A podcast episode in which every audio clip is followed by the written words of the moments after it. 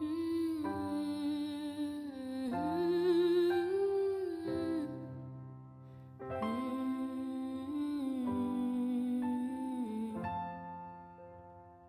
家好，欢迎来到今天不开庭的第八期节目，我是本期主持人老孙，我是古山，我是素素。今天我们请来了一位特别重磅的嘉宾，也就是我们所现在的合伙人，也是长期出现在我们节目里的那位和蔼可亲的优秀的叶姐。大家好，我非常荣幸和开心参加大家喜欢的播客节目啊！我是向新律师事务所的创始人和合伙人叶叶律师。叶姐以前呢，在有过在检察院的丰富的工作经历，也在法律科技公司有过非常丰富的一些经验啊。然后本期的主题呢，我们想要聊的就是职业转型这个问题。有请叶姐来给我们分享一下她在职业的选择过程当中的一些经验。我们其实对您这个职业转型的这个过程还是非常非常的好奇的，因为可能一般人很难有这么复合的一个经历啊。你要不给我们先简单介绍一下这个情况？OK，先给大家介绍一下，就是我的职业的变化吧。呃，大学毕业之后呢，就在海淀检察院工作。海淀检察院工作了有十几年了啊，大概有十几年的工作，也担任了这个部门的领导人，呃，担任的处长，然后拿了全国十佳公诉人之后，呃，又念了我的硕士和博士都是在职念的啊，原来是本科进去，然后检察院工作完了之后呢，再从检察院离职到了法律科技公司。法律科科技公司呢，做了几年之后呢，然后再到了律所去担任律师，然后呢，再跟这个企业到这个向新律师事务所这边的创办。嗯，叶姐现在也主要是负责刑事这一块的那个律师的，作为律师主要是负责刑事这块业务。对，这跟我原来在呃检察院的这个工作的背景和这个经验有关系，所以在案件的这块呢，主要还是以刑事诉讼、刑事合规为主啊。但是另一方面呢，是跟这个法律科技公司。呃，数据和网络合规的这样一个背景相关，所以同时兼着合规的这条线。嗯，那我们这几天大家对比，因为我知道叔叔也是有这样的职业转型的这个经验嘛。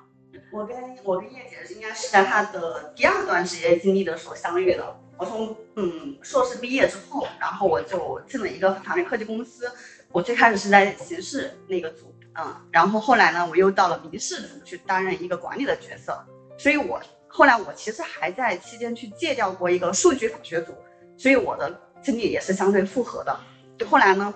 我就来到了向新，这也是一个契机。但是来向新这个可能跟我当时就是毕业的时候的想法是完全不一样的，因为我毕业时候的想法就是我坚决不当律师。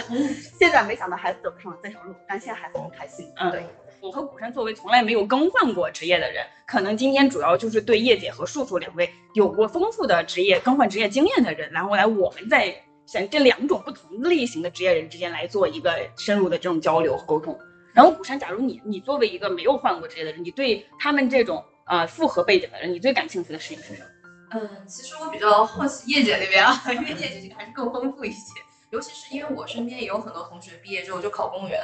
然后大家就会觉得从公务员跳出来，嗯，是一个选择。但很多人啊，或者大部分人都会选择在五年，就是第一个服务期满了之后跳出来。但叶姐其实已经很久了，十几年了。然后到这种情况下，其实，在我们看来已经非常稳定、非常固定了。就是有什么样的契机，或者是您怎么考虑说从那会儿再换工作呢？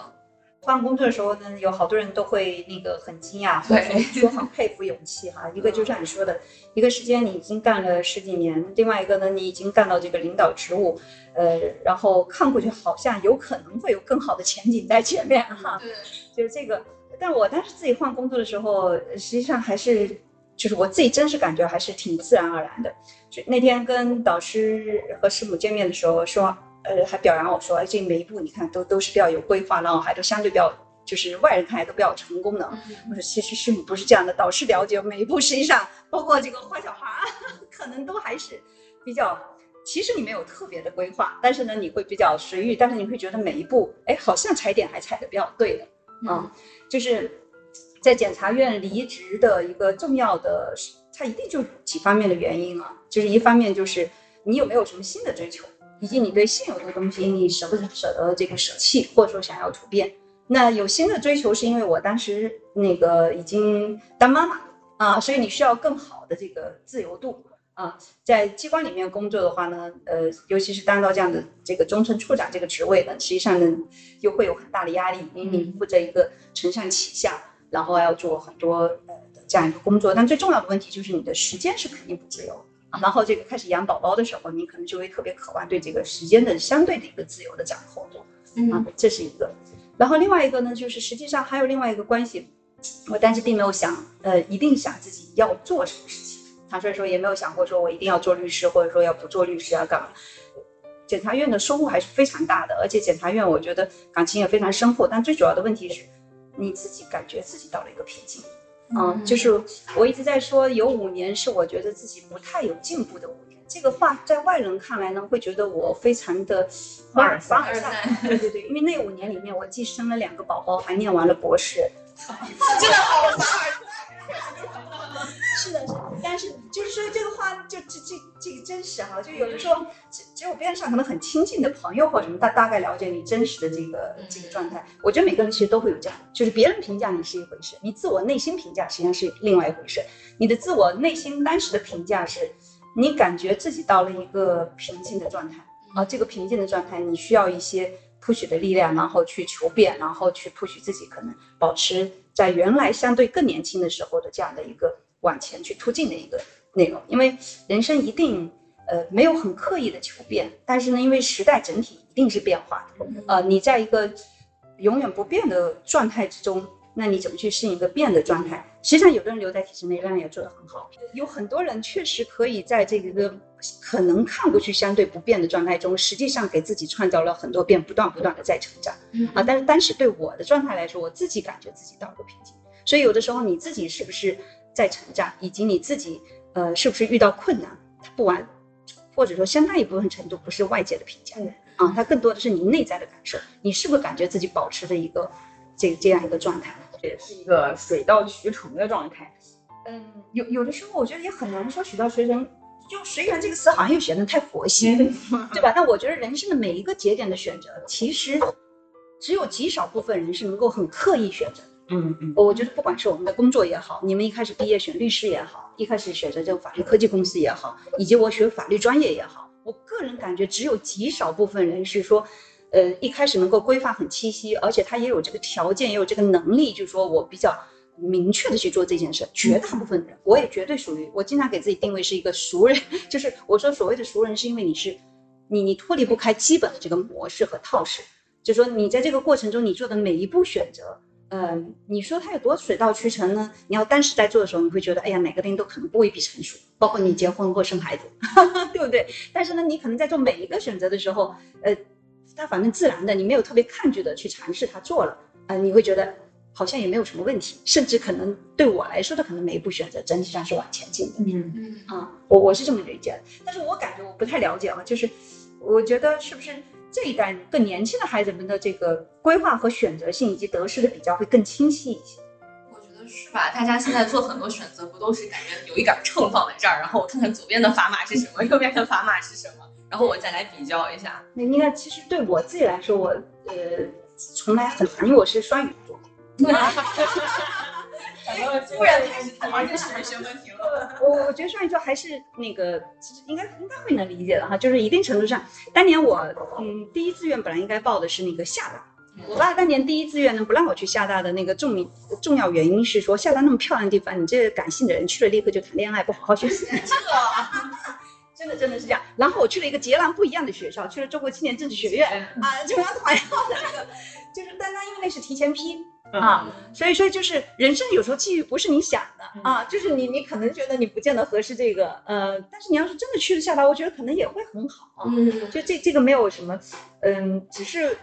在选择的时候，对我来说基本上只有两个核心点，因为很多具象东西根本无法比较。假如说你说是钱多一点，自由多一点，我更开心一点和干嘛，满足所有条件当然是完美的，但是你会发现人生从来都是在不完美中过的，每一个选择也都不会是说。你觉得绑钉板就是这么选一定最好的？没有，我我感觉我在每一步选择的时候，其实没有这么明确的概念。但是只有两个标准，一个是我是不是很想做这件事，以及我是不是很不想做这件事。有这，然后我很，然后我能不能承受后果，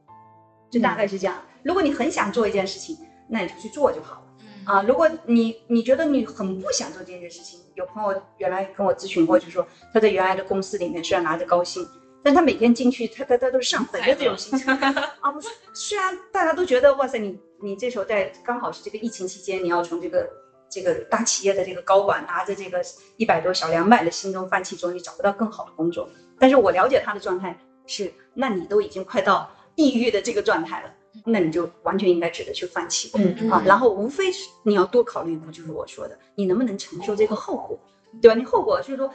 你最糟糕的后果是什么样？只考虑最糟糕的后果。嗯最糟糕的后果你能承受，那别的东西，呃，都是不一定的事情，就没有什么可畏惧它的啊、想清楚再选择这件事太难了。对对。然后我刚刚从叶姐的话里面来讲，就是说，就是在做这种选择的时候，其实有两个大块，一个是内在的一个深层次的驱动力，就比如说叶姐她就是我要变成更好的一个自己，就是我我要持续性的进步嘛。然后另外一个可能跟外部的一个特殊的契机，比如说可能是小孩出生啊，或者是一些特殊的时间点，也会有一个关系。那在如果这两种因素的叠加之下，在某一个点上，就是可能我认为是水到渠成，因为自然而然的不用过多的去纠结，就得出了一个可以转型的一个这么一个结论。技术呢，你你自己的经历和业绩比起来有没有什么区别？因为我前期没有业绩这么多积累啊。哎，我得我得插一句插一句，当时的时候，他的法律估计公司，因为我们是一家公司啊，这 家公司其实对招当时的毕业生的条件还是非常高的。比如在叔叔这批我不管了啊，就是说再往上一批的时候，当时的思考要求都是四百分以上。哎，那不行，那我不行。我自己当年都没有考到四百分以上，是要还都是你看叔叔是北师大的嘛，啊、都还是名校，然后以及这个硕士，然后包括都还是长得好看。嗯，可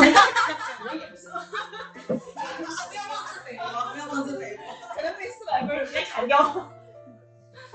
就我我回应一下这个问题，刚刚就为什么说就是，嗯、因为我我觉得我在找工作的时候其实不是没有那么挑，就是我可能包括就是咱们在选择伴侣，然后包括各种人生路上，其实我真的就是很相对真的是。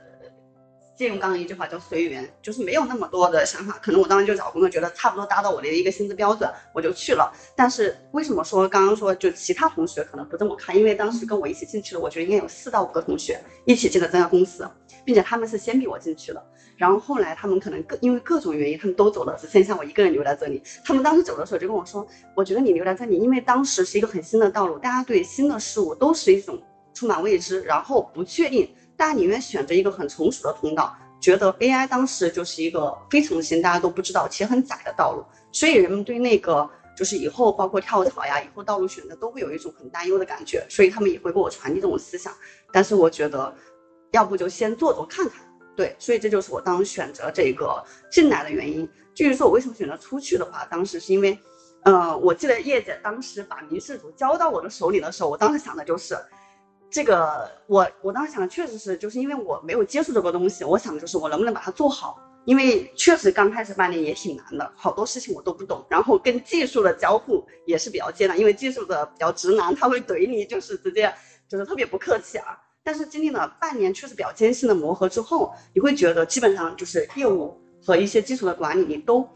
比较能应付了。然后剩下的时间的话，其实你更多的是一个常规的去运维、去操作的事情，就是你很少能够有什么特别大的自己的在输入的思想。其实我会比较担忧，我会想说，那这段时间的话，那我还能够成长什么？其实我是会想考虑说，我已经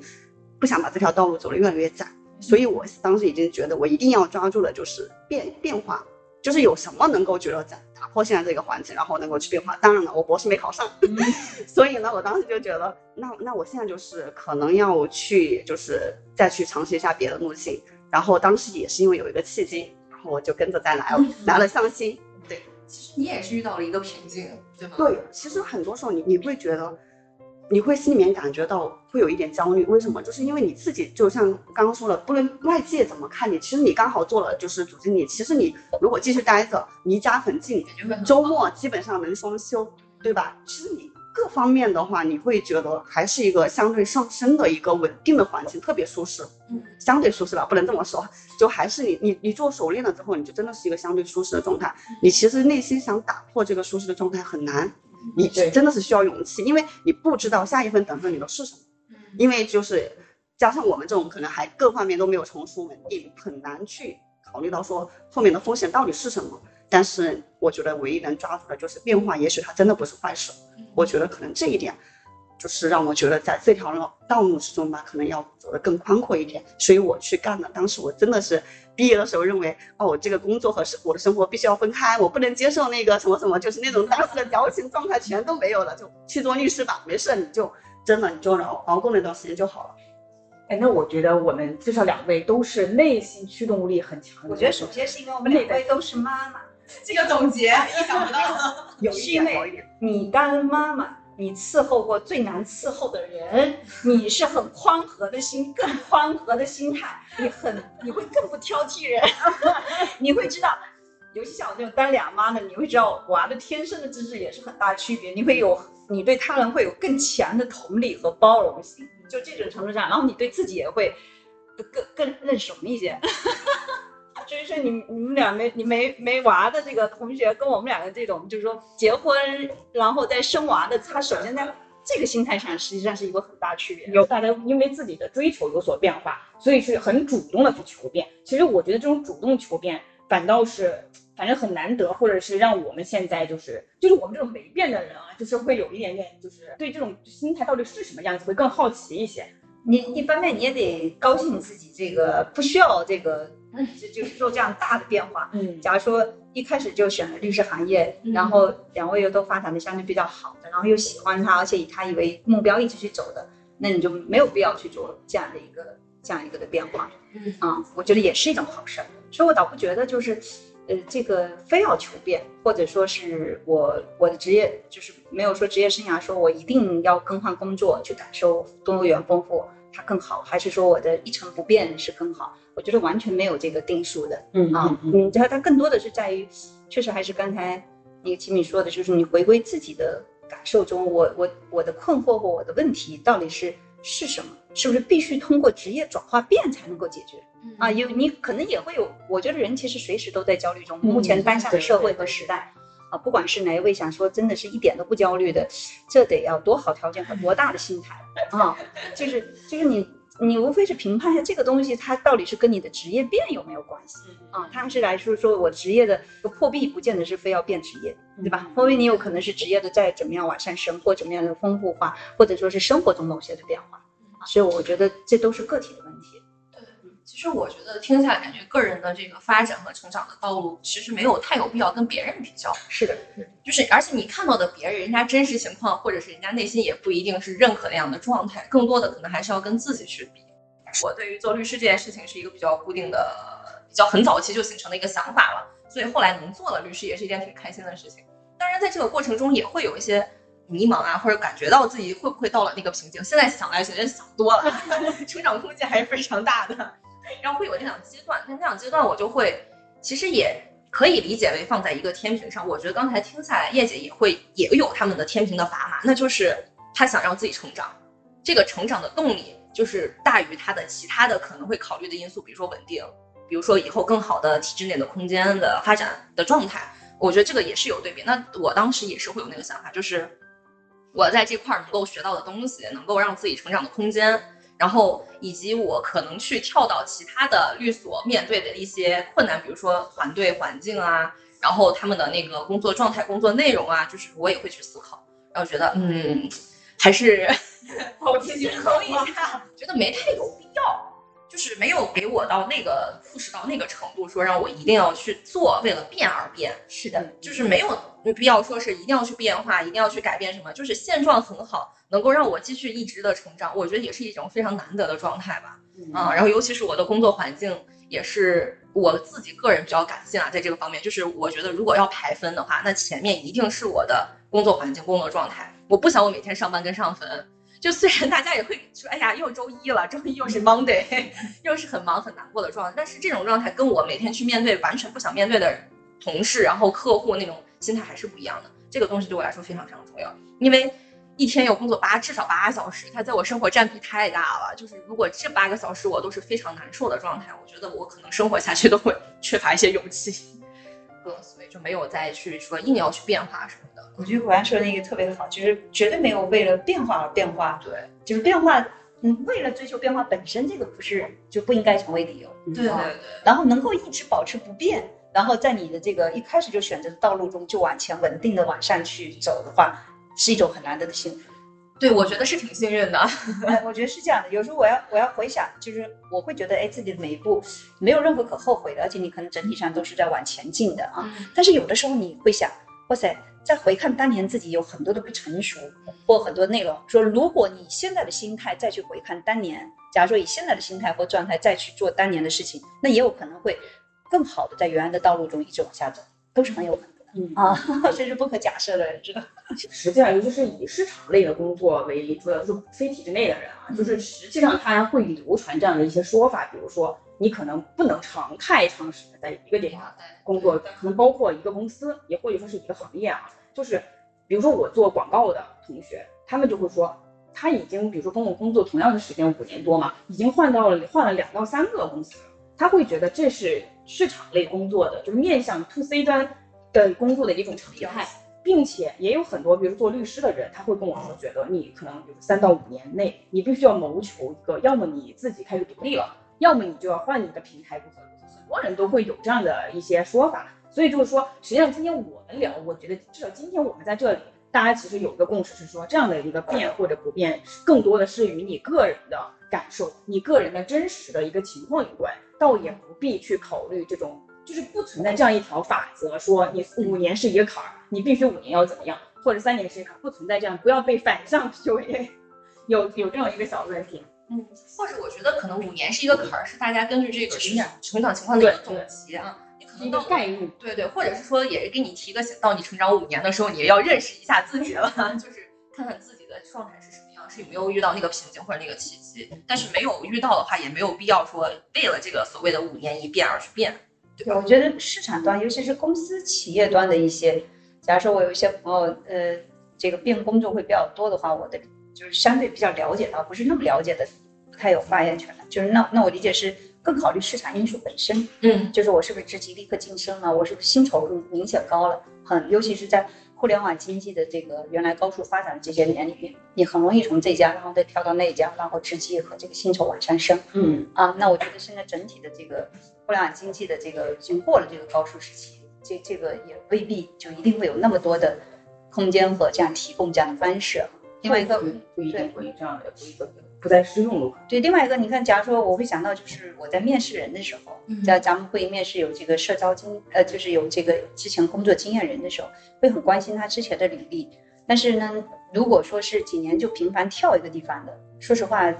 会特别关注这一块，啊，不会因为这块给他专门的加分项，反而会有所担心，啊，就说那你这个变化的理由是什么？嗯，如果你每一步都是沿着这个整体的这个方向，呃，然后有相对比较合理的，包括我们可能也会背到他的之前的这些东家，啊，那对你评价都是不错的。那么这样的一个跳，这样的一个背景履历，我们会觉得比较好。但是如果说，哎，你你这个跳的话，我看不出一个整体的这样一个既定的发展的一个主线。啊，然后呢，甚至是一被调到老东家的时候，哎，都不是那么愉快的。那这这个人，即便在面试中或者在简历中显示有多好，我肯定都不会考虑，或者说会不会冒险考虑。对这个问题，其实上一期从律师聊专门面试的时候也有提过，就是说对于那种频繁换工作的，会重点关注吧，就是不一定一定会给负面的评价，但是会关注他的原因是什么。对，包括那个五年内，我觉得那是适用于所有的。那我们在检察院也会说，嗯，对啊，五年内是一个坎，那是因为你刚从大学生作为社会人的一个转化，真的就需要五年。嗯嗯嗯。当年我记得第一年做工作的时候，觉得哪需要五年啊？这不是基本工作立刻就能上手了吗？一年就行了。但是你回看自己啊，你大概可能差不多在五年左右一个相对真正的一个职业和工作的状态。嗯。反正这种坎呢也会很现实面临，三十是不是个坎？四十是不是个坎？年龄也是啊，对对。所以我觉得卢山说的那个挺好的，它不是一个。和包括青敏说，它不是一个既定准则，你没有必要为这些东西去遵从，它更多的都还是在于回归到你自己本身。接下来我们就聊一些更现实的问题，就是在职业转型的这个过程当中，这种复合的这种工作的背景，给我们转型的时候，实际的工作有什么？对我们的实际工作有什么影响？呃，至少从我个人的这个角度来说，那确实还是说有极大，就相当大程度上是基于前面的工作履历的。呃，检察院的这个公诉人和这个检察官的这个身份，决定了你现在能够去很好去做刑事诉讼和这个刑事合规领域的工作，这是必然的。那但是呢，这个法律 AI 的话呢，从这个从检察院走出来的，但是呢，这个现在呢，可能说这个法律大数据啊，还都大家都非常熟悉。但是我们当年第基本上属于市场上第一波走出来做这个事情的人，做这个东西，法律大数据和法律和这个技术的这个融合，那么其实刑事是一个非常好的一个切入口啊，因为民事的这个场景和民事的这个生活的复杂性更难，呃，刑事的话呢，是因为它它的规则和它的这个可以提取的这样的一个。呃，限定的场景来说，相对比民事来说要更好一些。所以在最早的时候，我们的法律大数据和法律 AI 这这个量刑也好啊，还是这个出庭一体化也好，还是辅助阅卷也好，很多东西都是从刑事这个就是经验中来的。而且最早用的基本上可能是专家系统作为打底啊，就是说专家你先是由专家去评定出，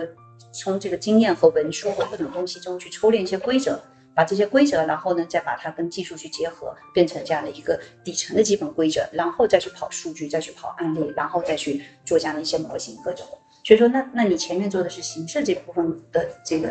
呃 AI 的工作和大数据的工作，跟我原来的职业工作也是紧密相关的啊。那但是呢，现在呢，假如说除了形式那一部分做合规的这一部分，因为你原来做法律科技的这个领域，你就能够了解公司产品、数据、技术啊这些真实的。不是从一个纯法律服务人的角度去看这样一个东西，而是你自己当时真的就在里面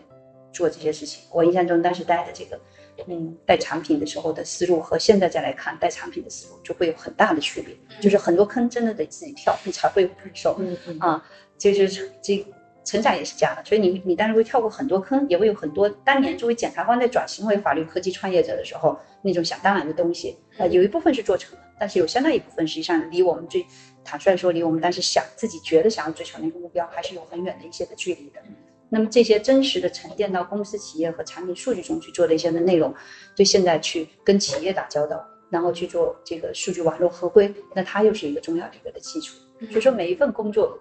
看过去好像，尤其是我的第二份工作，好像看过去在这中间会有一些断了啊。有有的人会跟我说，哎，叶律你就应该。开始这个一出来就做这个律师，因为大部分从减法出来的，一开始就直接做律师的啊。你无非是两年这个敬业期的时候，然后去做了一些呃，到公司企业法务中去做回避的会多一些。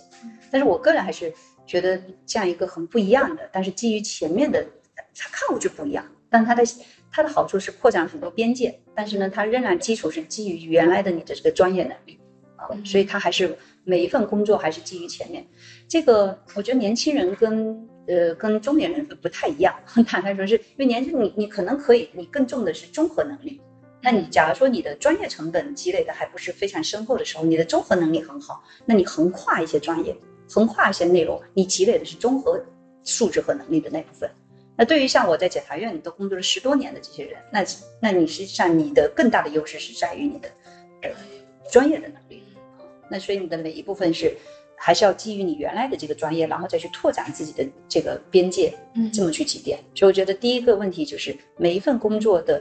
前面的工作对后面的工作，对我个人来说收获还是非常大的。假如说现在我仍然要非常非常感谢老东家海淀检察院和当时的法律科技公司给自己带来的这些东西。嗯嗯，今天不管做得到什么程度，那但凡是做得能好这部分内容，都是基于前面职业来的。啊，这个我觉得是。嗯，确实是公开也好，私下也好，就非常坦率的一个问题。那第二个就涉及到带人的这个问题，带人这个问题实际上它不是一个工作职业转化的问题，我觉得可以把它简单理解成是体制内外带人的区别。嗯，我个人是觉得是这样的。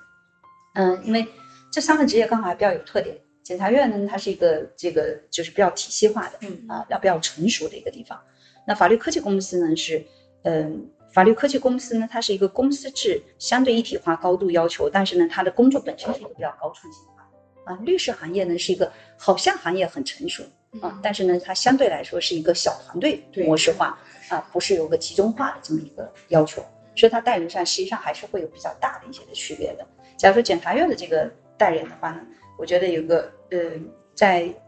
体制内的这个公检法，尤其是检法带的一个，就是说它既定的东西都很成熟。而且他有相当多的集中培训的时间和精力，那么所以说在专业领域中带人是相对，呃，我觉得是相对容易，而且他的案件量大。我坦率说，假如说刑事案件，刑事律师一年，嗯，你能够接触的案件，那一定是受限于你的师傅，受限于你的团队。而检察院里面，像尤其是大院，像海淀检察院这种，你一年的办案的话，多的时候可能到了几十件、上百多件，啊，那你要接触的这个案件量的这个迅速、快速积累的方式。所以在检察院里面，很多东西都是相对成熟的。假如说怎么做审结报告啊，怎么去开庭，你去看一看这些东西，你很快就会沉淀出一些基本面。但这些基本面，师傅领进门，修行在个人。想要说到了那个很精的面啊，那确实又又还是有一些区别，但它的基本面已经足够好。那律师行业里面呢，那我觉得呃。首先，一定是受制于领你入门的那个师傅，嗯，对吧？这个师傅是不是有比较体体系化的这样的一个呃思路？然后呢，会不会这个呃，就是说比较亲力亲为的去带上？那都决定了你一开始的这个悟道的快慢和节奏。法律科技公司呢是高度一体化，也有各种这样一些的培训，但它的难点是在于它的创新性很强。所以我觉得后者和前者把后面两个归类于一类的话，跟体制内外整体的区别是。体制内要求更高的执行度，因为执行的命令相对确定，不管是办案子也好，还是假如说我们开个会也好，还是说领导交办一个事务也好，它有可参照的模板相，或者说是经验也好，可借鉴的资源也好，相对来说还是成熟一点的。你要的就是高度的执行，当然这执行里面会包括沟通协调各种什么的能力了。但是在体制外的很多工作，呃，我们说除了很常规性的一些的，就是很成熟体系化工作，其实要求的。我是感觉他对你的创新性和这种的，就是综合的能力要求会更高。嗯，就像假如说我们现在做的一个课题，或者说在法律科技公司里面你要做的某一个的任务，我自己都不太会。嗯，坦率说，因为它太新了啊，它不是一个。假如说你像形式的问题问我，我会说，哎，那我不用准备各种问题，我都会了然于胸，基本上不会有偏差。但凡有偏差，也是完全合理符合的，不会超过百分之一到百分之多少的偏差。这个信心在哪都敢放这个话。但是你要说我现在做合规领域的东西，法律科技领域的这些东西，当时也好，现在也好，你说自己心里有多少数？那是因为这个体系本身在市场上就没人敢说一定它是怎么样的。对，所以这个时候你带带，假如说现在合规很多的内容，那可能就得是数数，我们只会有一个基本的这样一个目标和需求和要这么一个结果。但你要说这个路径怎么去实现和干嘛的话？实际上它是需要自己探究的，嗯啊，所以所以我觉得这个带人差别会很大，嗯啊，就是在在体制嗯简版内你去指望着，呃相对规范化的培训以及集中的和体系化的培训是可行的，在律师和在外面的话呢，要想就要去做这些的培训，相对来说都是非常困难的，它更多的是需要你自己更自主的这个学习和这个创新性。很简单，举这个辩论赛。因为我给律师培训，也要给检察院培训，一直都给这个做这个刑事论辩的这样培训。那检察院的辩论水平一定是最好的，因为他们他有这个传承，而且他能够有集中时间去历练。对，律师做一个培训，参加那个啊律协的一个组织培训，要把人凑齐了，几个人能够一块训练这件事就非常困难。啊，坦率说，这这就是 区别。对啊，而且在检察院里面，大家可能还有这种。就是这种，呃，我为了集体，然后去展现的集体荣誉感更强，就是更个体化一些。在整体上来说，就我原来在这个律协，因为几家律协，包括北京市律协，都做过评委和这个，这个这个去指导过也好，还是去讲过课。那我会觉得，哇塞，这个这个辩手一看就大专论辩出来很好，哎，但人家就不参赛。在领导求着他，他才能参赛，因为他觉得我没必要参赛啊，我参赛未必收获什么内容，那我还不如去开庭，我还不如去做什么。差别这个是巨大的啊，所以说这个这个带人，我觉得在在体制外的这个带人的话，一方面，嗯，你要一定程度是要看这个团队和这个师傅，你有没有相对还不错的运气啊，至少不要一开始走到坑里面。呃，然后呢，另一方面是要看你个人，你你是不是能够在这个基本面上，嗯，因为假就很简单这么一个逻辑，如果作为律师行业，你的这个师傅非常优秀的话，他一定特别忙。啊，特别忙就决定他不可能很细致的带，对吧？那嗯，他要他不可能非常细致带，那这个时候他可能只会给你一些基本面的东西，剩下可能都是需要你主动去沟通，主动去这个去了解和自己去发现问题和各种的。但检察院不是，检察院一个报告你要写错了，可能师傅这个这个就会先告诉你这个地方写的不对。我当年带人的时候，可能还会甚至会很细致的帮人家改这，应该就是就是报告中很细致的一些东西啊。但现在可能就不会。现在假如说哪个律师给我写个报告，我大概会看一下基本面的东西差不多了啊，剩下好多东西可能都用口头沟通的方式，但不见得会去做那么细致改变。但是创新性领域的那个不会那么细致改变，是因为确实好多我也不会。这这至少我们的是那天哎跟一个。咱们的这个新同事交流，说我跟他补了一句，我说很有可能我说的不对，但是我们至少都是很坦率的把自己的真实的生活经验和人生的这个感受跟你分享。是的，然后他也给我发了一段，我也挺感受的。他说虽然很有冲击，但是呢，这个能够这么坦率的去说这些东西，本身就足以让他非常感谢。嗯嗯，就咱们说，确实是还是很 nice 和很真诚的。欢迎优秀的同学们到。广告时间，等一下这段请这个广告时间。那那那刚好，那叔叔你也那个聊，尤其是因为其实我很感兴趣的一个点啊，刚刚可能没有来得及问，比如说，因为像你自己说了，你一开始的时候是最不想做的就是律师。那那你这个最不想做，或者说你当年你对律师这个行业的那个理解或者想象是什么样子？那你现在做了这个转型，从一个那个法律科技公司人变成了律师之后，你的这个想法有没有什么变化？嗯，我刚开始最不想做律师，是因为我就是刻板印象啊。咱们上一期的之前录的就是对律师就是忙，很忙，对，基本上就是。你这话不忙是吗？当时也就是觉得，因为律所。可能特别要频繁的出差，然后特别忙，这就是没有深入的去了解这个职业，然后感觉就是真的是一些刻板印象。后来现在在做了律师之后，我觉得其实我做律师就是跟你们传统的这种诉讼其实还有点不一样。嗯，因为我如果说当时我直接去那个从法律科技公司去跳槽到一个我就是完全没有关系的那个律所的话，可能我觉得过去的经验非常有限，可能有一些价值，但它非常有限。现在就是因为。我现在做的是，就是相当于更偏数据合规这一块，它其实对，比如说数据库呀、底层架构呀，包括技术这一方面的知识，它是我觉得是会有一定的联系和要求的。包括之前就是看的那个 DSG 的那个课程的话，其实好多我觉得它是有一个底层的铺垫。这跟我上一份工作，嗯，我们有一个团队协作呀，包括我们对写真则呀，包括我们跟技术的这样架构的去那个底层知识库的去了解，我觉得是有一个很好的铺垫。就是可以很自然的过渡到我现在工作中，并且我觉得它是我在做数据合规的时候一个真的是相对的优势，因为你在有的时候的交流，你会觉得这个东西你确实比较是容易理解，嗯。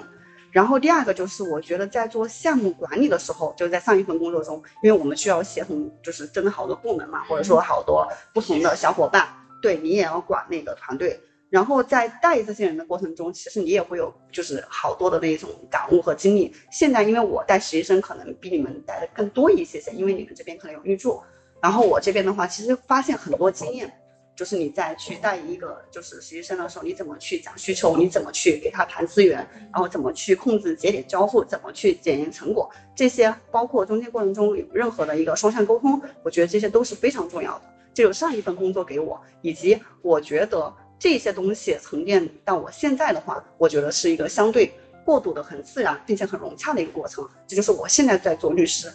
觉得没有那么闲啊。然后，但是也确实非常，我觉得是一个就是转型还比较顺利、比较好的一个点。嗯，然后现在对律师的印象就是，我觉得其实挺好的。对他没有说就是很突然的让你再从零清零了之后开始，然后在你这个年纪再去给你上那么非常深刻的一课。现在就是。你相对的来说的话，确实是一个复用了你之前的一个优势，然后刚刚好在这个时间节点，你做了一个自己真正喜欢的工作，我觉得就是非常的不容易。嗯，其实我觉得是这样，就是，哎，我先说一下那个叔叔在工作中，你看从上一段工作中延承下一个工作习惯，可能跟我不知道跟你们两位的这个有一些细节上工作一定会有一些区别。假如说，因为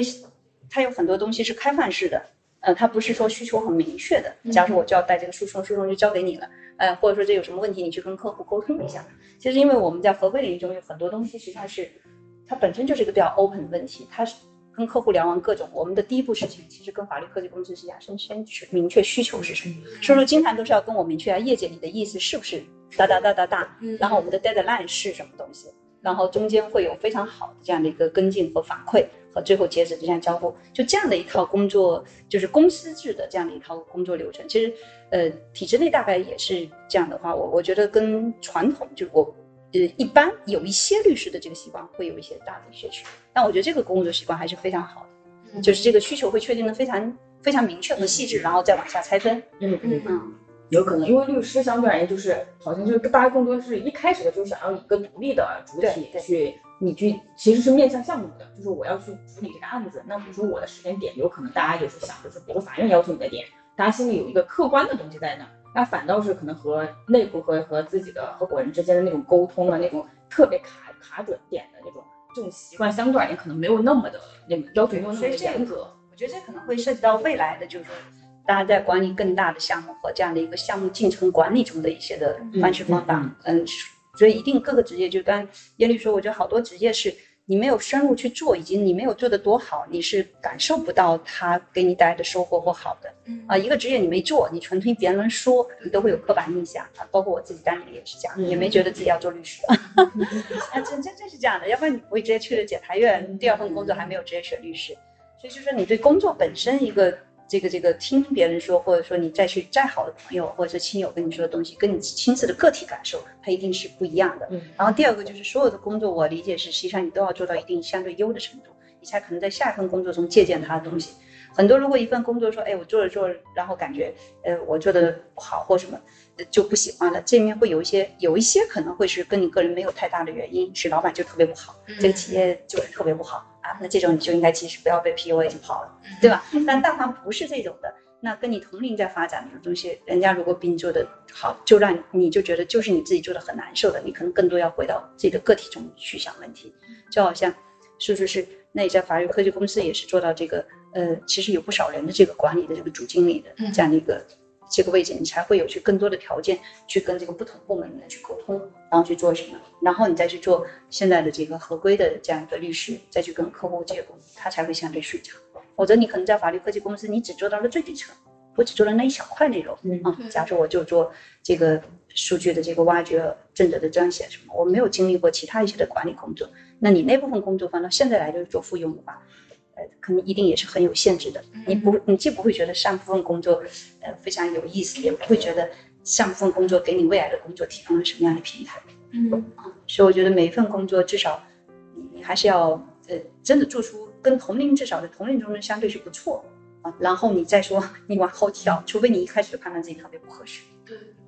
对。其实我发现两位都是在前一份工作有一定积累的情况下，然后换了赛道，也没有完全换赛道啊，就换了工作。但是这个工作也不是随便换的，就是听下来每一份工作其实都对于后面一份工作都有些帮助啊，甚至是有很大的帮助。对对对假如说我现在能够做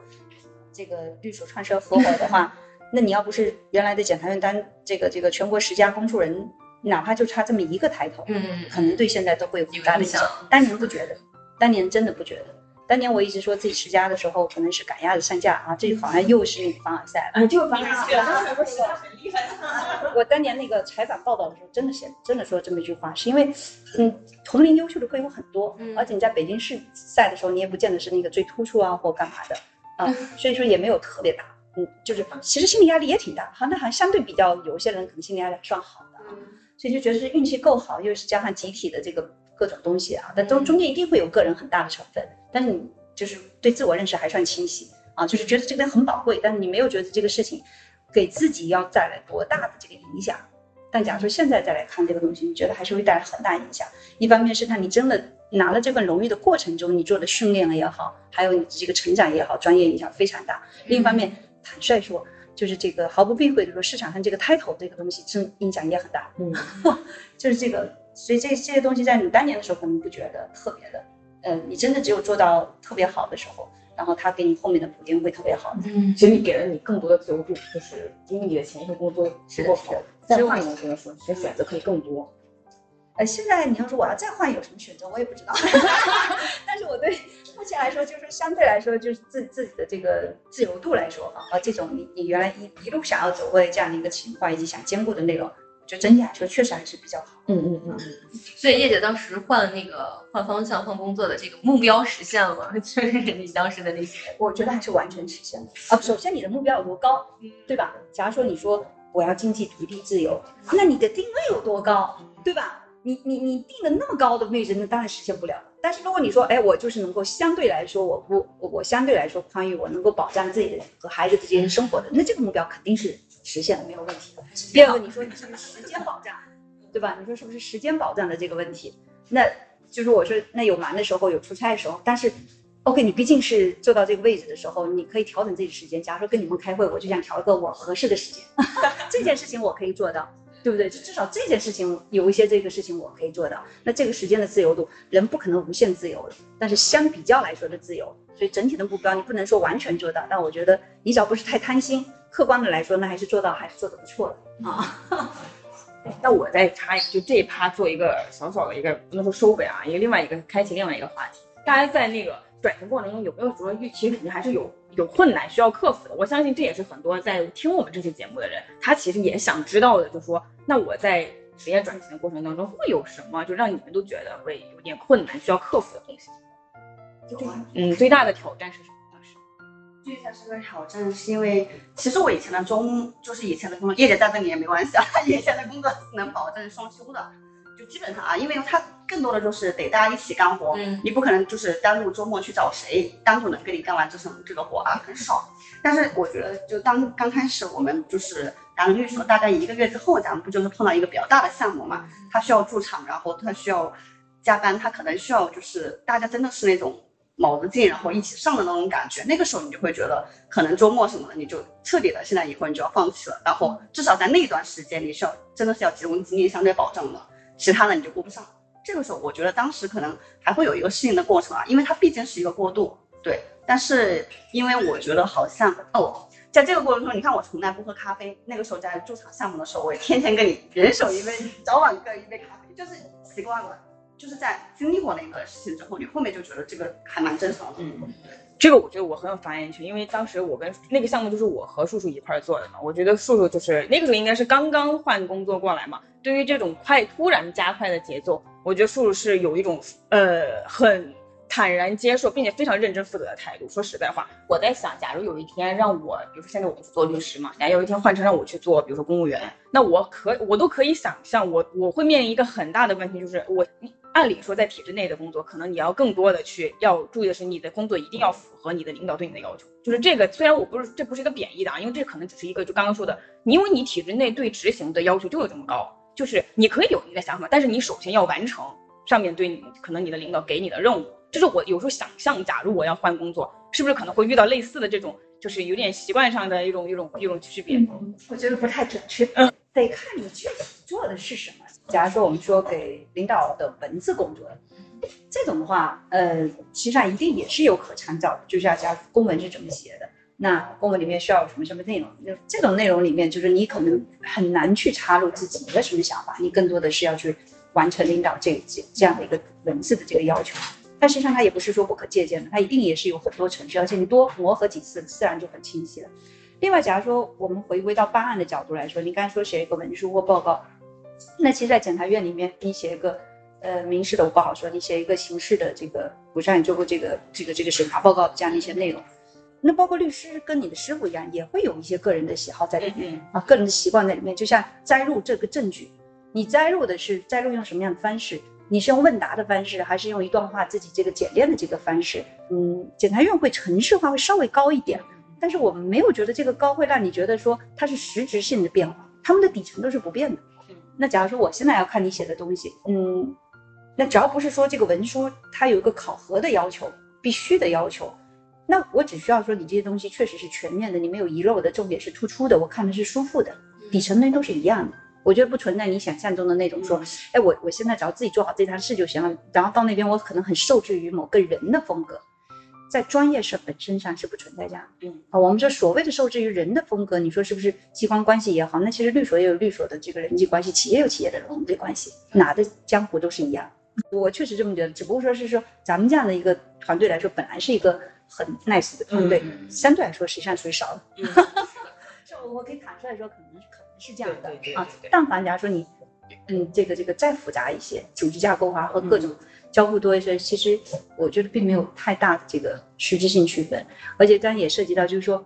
你看，包括数字的转型也好，包括你们一直在做的工作也好，其实它核心还是在于你人的这个底层的这个这个这个基本的能力。嗯，一件事儿能够做好，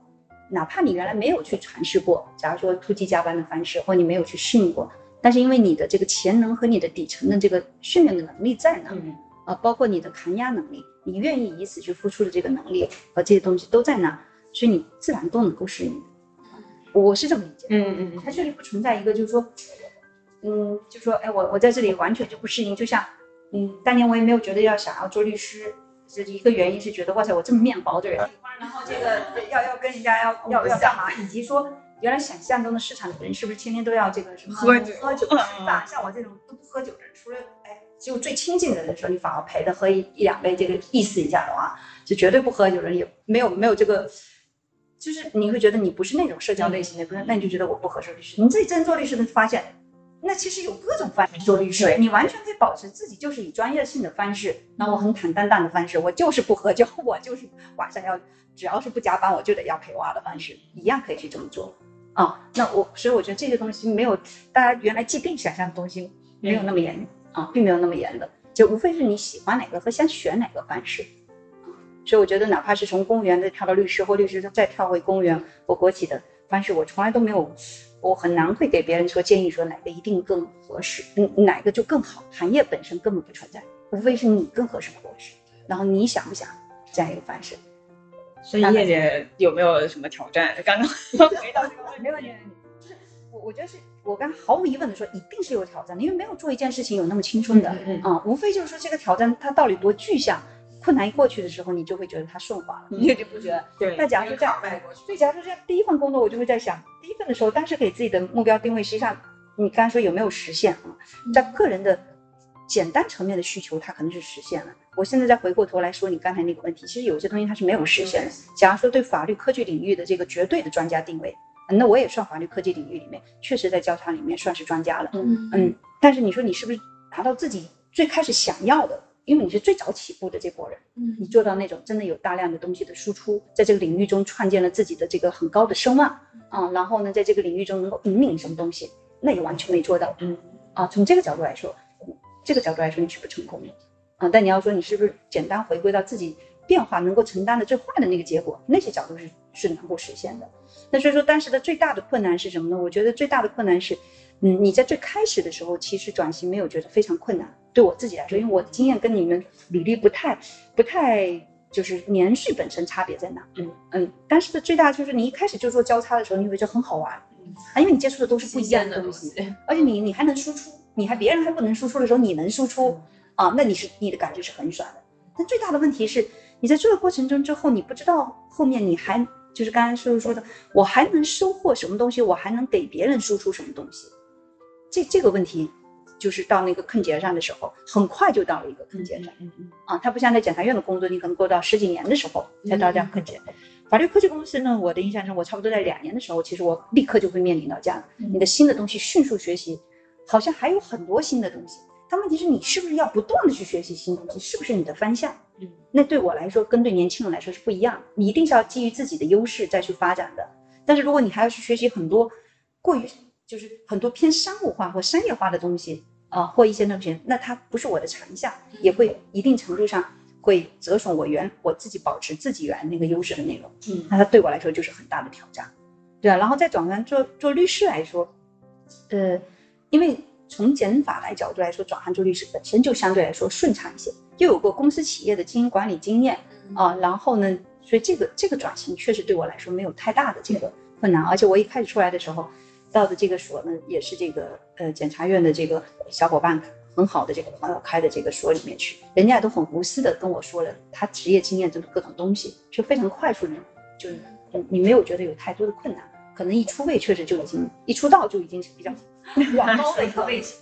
而且这个 是因为你的年岁在哪？而且这个不是法尔赛是因为你的年税在哪？但假如说你的劣势在哪？假如说就是说你们可能还会面临着各种的变数。那对我来说可能没有，我不知道我还能做什么了。嗯，假如说你这时候你你去，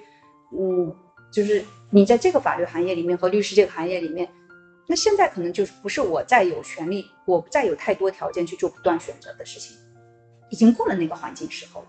对吧？就是你们必然也会到那个时候。但是你假如说你现在真的想想要跳转，我到企业也好，我要想从合规到民事也好，或民事到刑事也好，那这些东西你们都还是有跳转的能力的和这个机会的。但对我来说，这个就不现实了。就好像假如说，我说我要去拓展那我一定不会的。嗯，那个明这这个就是这种学习的能力和再突进的这样的一些的东西，你你就是也是你的劣势。所以不是防好下，它确实是因为明显比你们大。这个在这种情况下，他实际上，嗯，你你的这个位置不就是你所处的人生位置不一样，嗯所以你的面临的困难是不一样的，所以大概是这样。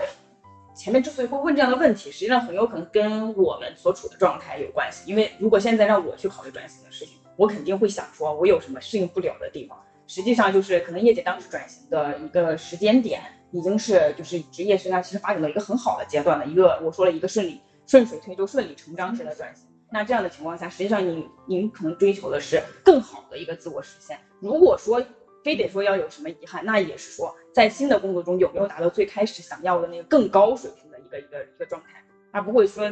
有那么多细节上的一些小的问题。所以对年轻孩子来说，在这这个转型中面临的问题会完全不一样，对对吧？这这个薪酬的问题、团队的问题，然后是不是适应新环境的问题，对对吧？所以，我有时候我觉得，经常有的时候你一定要习惯去这个换位思考一下。嗯嗯嗯，啊，就当你包括在办案的时候，我经常跟客户说，嗯，你不要只想着从，呃，人家跟你说你自己想的各种，你只要站在司法的角度和站在人家角度怎么考虑这个问题，然后我们再给一个什么样的一个策略。嗯，其实别的事情也是这样，就是你是作为面试者，你在转换工作的时候，你作为面试者和你是作为求职者的时候，啊，这个角色不一样。很多很多问题，其实站在一般的常理和逻辑上角度，你大概就会有一个概念。嗯，不能只站在，你就诉求一定是只站在自己角度，但你做决策或干嘛的时候，你要尝试着站一站另外一个角度，更平衡一些。这工作也是这样的，工作就是你到底要什么。假如你非常明确的，就是我觉得明确目标也没有什么不好的。假如说功利性的，我从来不觉得，所以我我有时候不是说佛，就是我很难去评价一个事情。其实在我看来，真的没有那么强的这个冲突的东西。嗯嗯就假如说你很明确，我就是要这个，我我就要薪酬明显更深，然后我跟着薪酬，然后我去跳槽。我觉得你你只要这是你想要的，别的你可以承受，这也很好，没有任何问题，对吧？那你说我想要的，我就是一个环境比较舒服，我在稳定的一个成长，哪怕呃我这个薪酬你可能跟真的是跟同龄比，未必说比别人家高干嘛，我折损了一些，但这是我想要的，那我肯定就要这个就好。对，我觉得是这样。而且你也很难完全脱离外界评价和对对对外界感受。对，啊，你只能说就是说，哎，量，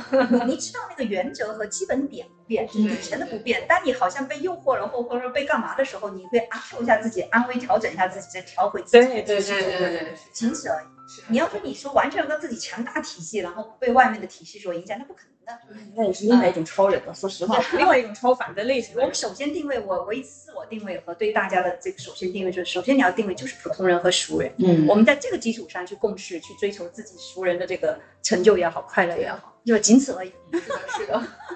反正我们拉回到我们这个，就刚刚就是还是延续刚刚那话，因为到最后一趴了嘛，我们既然今天聊这个话题，最后无论如何肯定也还是要说，哪怕是基于我们自己个体的一些经验，也还是说给那些我们的听众朋友们一些可以说小小的建议，或者是说一些我们自己的想法。其实我这边想到的有几个问题，一个是第一个点，就是我们更细节一点的啊，比如说我们从咱们一个用人者的角度来讲，到有复合背景的人和就是比如说一直做律师，在法律工作。嗯，法律行业工作的人，这两种类型的人在求职的过程当中，他们的优势和劣势分别是什么？我先说，我觉得其实你刚一问这个问题的时候，我想到那个就是吴军的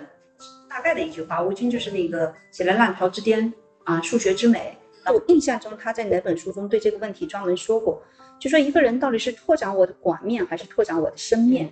他说一个人首先一定是拓展你的深面，因为深度面你只要拓展到了一定程度，你就已经甩开了绝大多数人。啊，你拓展了广面呢，是基于你的深面再去拓展的。啊，否则你是一个万金油似的，我各个面都会有一些交叉，你哪个面也没做多好，我觉得，嗯，没有没有什么太多价值，嗯，而是说你在原来的这个面上已经做的相对很不错，然后我再去拓有交叉的领域中，你才有价值。嗯我觉得这是我忘了对原话怎么说，但大概的意思是这样的，嗯，交叉是。嗯，交叉本身就是真正能够交叉成功，就像我刚回过来说，我我但是都没有实现自己真正交叉的那个大成功啊，离得还很远的，只是实现自己人生中的那个生活的和工作的一个变迁的一个的小成功而已。嗯，也都未必谈谈成功，只不过说是你自己的满意度可以基本实现而已。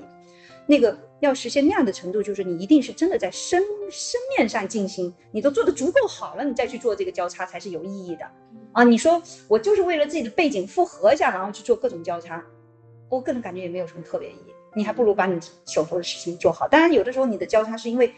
我不是是说呃我上份工作确实然后觉得不合适的，我想换一个方向去，那是另外一回事。嗯，就说不用为了交叉专门去做交叉，要做交叉也是说你在这个领域中真的已经做得很好了，然后再去相对的比较好了，再去做交叉，再去尝试拓展边界。嗯啊，当然这这跟你的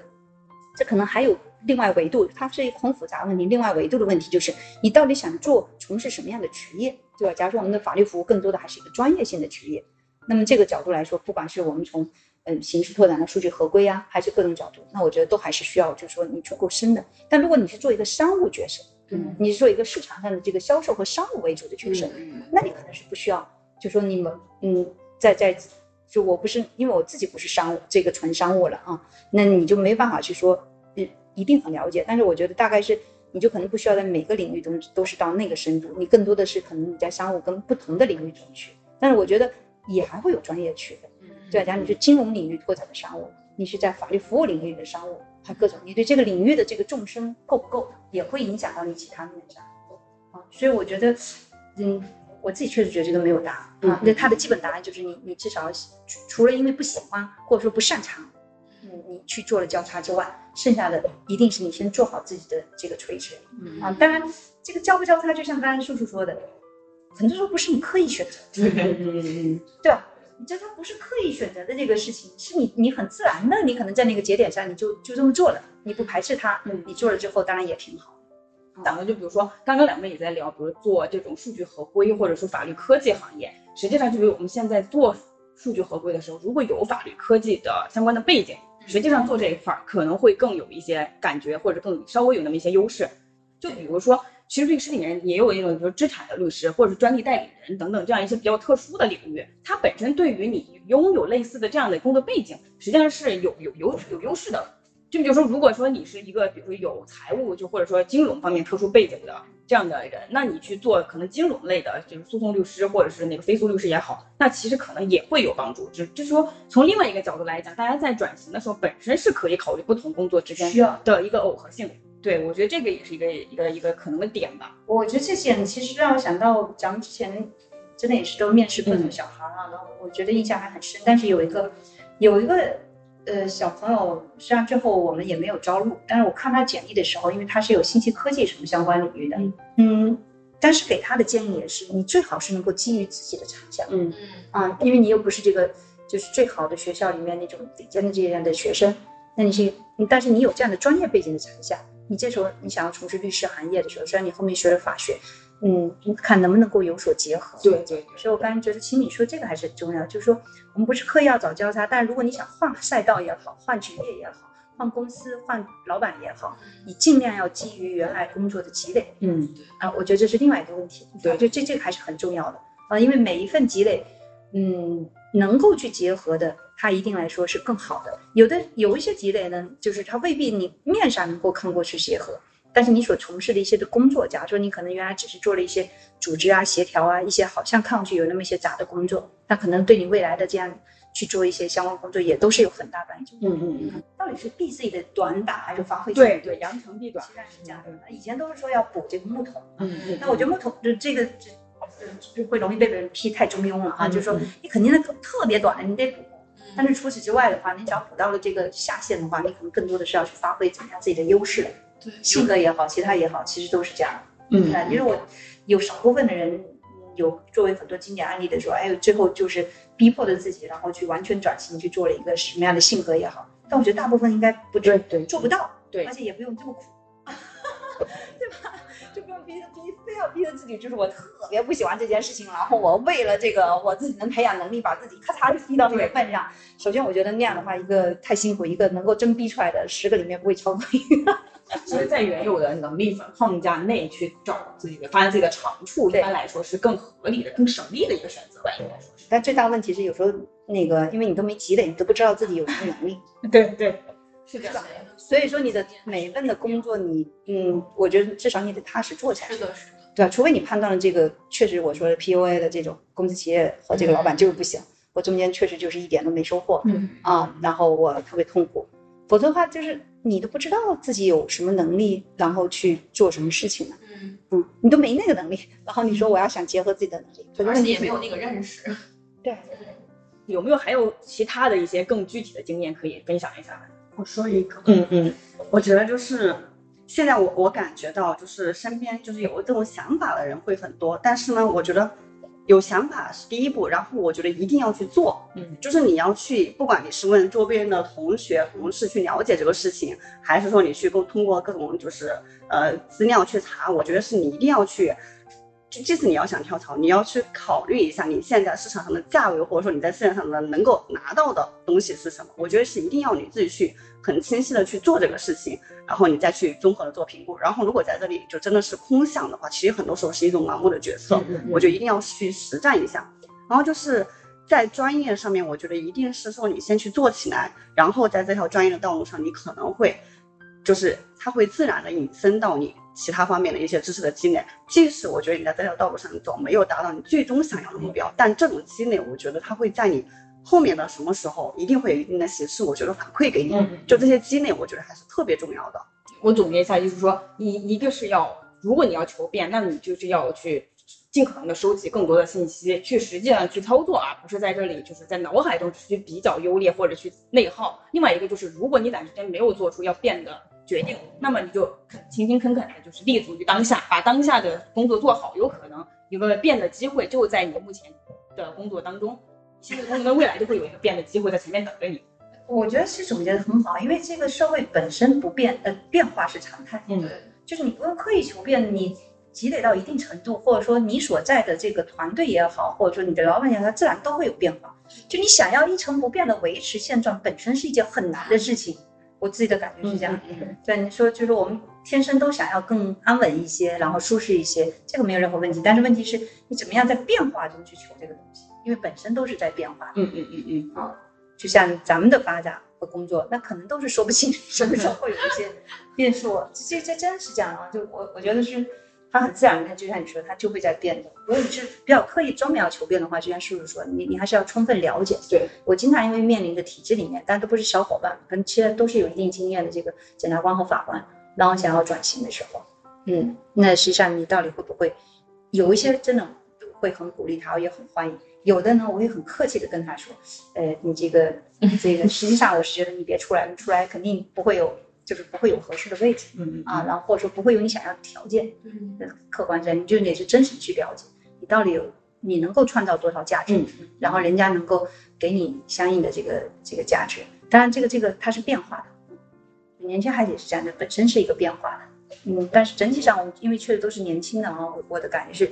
你只要有基础的能力在那，然后你踏实勤奋的在做和往上跟进，一定是本身就是往上位在走的。无非是快点和慢点这个动作，不需要跟别人去比较。嗯嗯，但是就是说，你总是没有真实的去投入，然后没有真实的这个去这个这个嗯成长，或你因为就会觉得这个事情跟我不匹配，哎，我不屑于做这个事情或干嘛的话，嗯，确实也很难的。就你自己就没有到那个嗯有有相对的资本去选择的过程中，你只能在低，就算你变化，你只能在低水平中间的循环。你可能五年、十年，你来回在横跳啊，或干嘛？你是不是从一个初级者变成中级者，中级者变成一个高级者？各个行业来说，你可嗯，你最后变走是为了这个。就是人生一定是会面临着很多的这个选择和变化。每一步回头看的时候，你是不是一定都做对，或者说是做的最好的选择？实际上呢，是一个本身是一个无解的题，因为你不可能全是去选择另外一条的人生道路重走一遍。你能做的就是说，OK，我做这一步的话，整体上我不我不后悔，然后我觉得我有所得，我的得相对大于失，其实就是一条很好的一个方式了。那这要不要？这个是第一个哈。第二个就是说，你要不要做一些选择和变化，或者说转型的话呢？还是回到我们开始说的，就是说本身不是一个刻意求变的问题啊，它不存在这么一个我非要为了成长刻意求变啊，因因为这个时代本身变数就很大。你能够很好的去适应时代、社会、你的团队、你所在的单位的这个变数，其实就已经很牛了。然后再回过头来说，说这个你是不是如果真的面临当下的一个选择和转型，或变单位也好，变职位也好，变行业也好，还有变选择也好，究竟应该考虑哪些因素呢？这些因素更多的，呃，要其实最终都会回归到个人本身，因为选择本身就是一个很个性化的一个问题，外在的一些东西。薪酬也好，自呃这个人家的评价，你的社会地位也好，或者说是你的自由度也好，会对我们难免都会有影响，因为我们都是社会人。但是最终我是不是能够认为这个选择不后悔，坚持这个选择和一直往下走的话，还都是回到自己本身。那所以就要看你自己本身，你最在乎的是什么。我说，嗯，整体上你有，我还是要回到那个原来自己那个原则，就是说你有特别想追求的东西，坦坦荡荡努力去追求，哪怕你就是求钱多啊，我就想嫁个富豪什么，也没有什么不行的。我觉得不存在说道德高低水准和各种的这样的区别啊。但是如果你没有特别想这个想想要追求的东西，你就看你有没有什么特别不想要的。我觉得你放弃掉不想。特别不想要的生命不能承受的东西，然后去尝试追求别的东西，我觉得也是 OK 的。嗯，但是呢，在做选择的时候，你一定有几个注意点，就是说，嗯，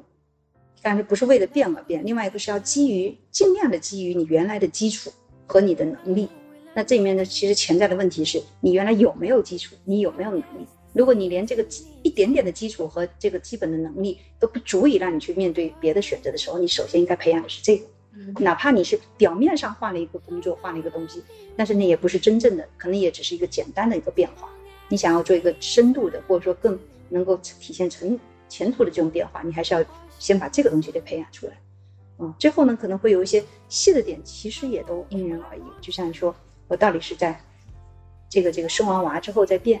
还是说，其实我边上也有朋友，就是面临生娃的时候反而是变的时候，嗯嗯，他会为母则刚嘛，然后他可能会。变得发现自己的潜能是更无穷，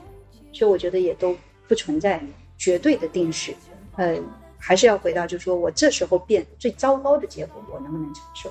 我有没有自己想要追的东西？最糟糕的结果，哎，我觉得我也能承受。假设哈，很现实的说，我这个薪酬降下来之后，这个这个最糟糕的要持续多长时间？我家庭能够支撑，我个人能够接受，那你想要去追求的东西，也就是可以去尝试的。嗯，其他很具象的东西。呃，这可能也是因为确实我自己比较受限自己的经验，我我觉得它都是很个性化的，它都很难抽练出一个原则和逻辑中间说跟大家去交流的。或者说每个人的答案要他自己去寻找吧。对。好，那好，我们今天的今天不开庭的第八期节目就先到此为止，让我们再次感谢叶姐今天给我们带来的这么多的分享的内容啊，让我们下期再见。嗯。